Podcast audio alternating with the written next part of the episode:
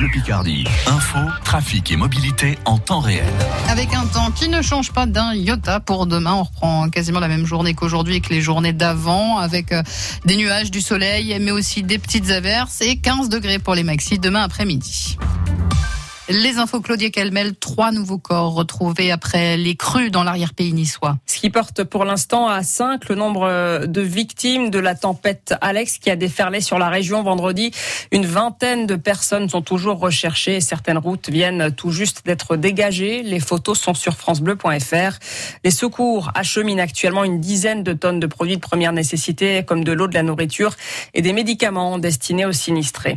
De nouvelles mesures sanitaires pour Paris et pour sa proche banlieue.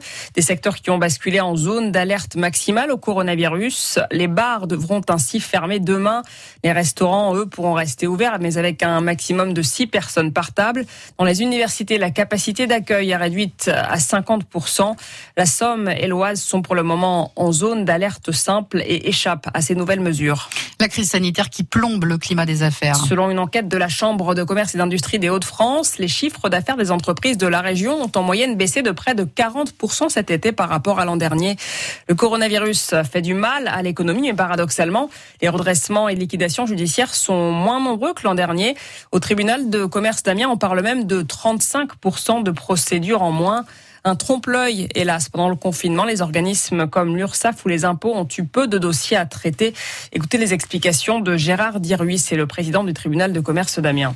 Alors les organismes euh, étaient actifs, mais n'ont pas déposé de demande de redressement judiciaire ou de liquidation judiciaire, ce qui fait que les entreprises, en fait, euh, en plus avec les financements pour les prêts garantis d'État et les différents financements de la région également, ont pu euh, continuer de survivre et, de s'organiser. Il y a une vraie solidarité, je pense, au niveau de notre nation, que ce soit aussi bien les organismes d'État, même parfois les, les, loyers qui ont été reportés, des factures parfois étalées chez certains fournisseurs. Est-ce que vous craignez que la fin d'année soit plus difficile? Ben, Des craintes, euh, oui, bien sûr, on en a. On pense que à partir de novembre, on va sûrement avoir un peu plus de procédures collectives parce qu'en fait, euh, il faudra rembourser quand même les prêts garantis d'État, il faudra faire face euh, à tous les besoins. Il ne faudrait pas surtout qu'il y ait une nouvelle vague avec un confinement total. Ça serait catastrophique pour notre économie. Gérard Diruy, le président du tribunal de commerce d'Amiens.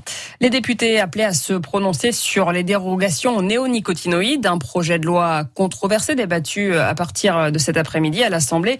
Il pourrait autoriser euh, la réintroduction temporaire dans les champs de betteraves de ces pesticides souvent qualifiés de tueurs d'abeilles. Il s'agirait en fait de lutter contre la jaunisse, une maladie transmise par des pucerons. Un texte condamné par les défenseurs de l'environnement. Les obsèques cet après-midi de Juliette Gréco à Paris. L'inhumation a lieu dans la plus stricte intimité. Une cérémonie euh, publique a eu lieu cet après-midi à l'église euh, Saint-Germain-des-Prés. Juliette Gréco est décédée il y a quasiment une semaine. Mercredi, elle avait 93 ans. Un décès après plus de 60 années de carrière où elle a interprété les plus grands de Boris Vian à Prévert, en passant par Aznavour et par Gainsbourg.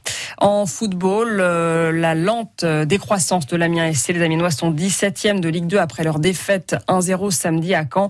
On y reviendra bien sûr dans la tribune. C'est entre 18 et 19h avec Mathieu Dubrul et ses polémistes. Et puis les chevaux à Reims pour le quintet, il fallait jouer le 13, le 5, le 6, le 12 et le 15.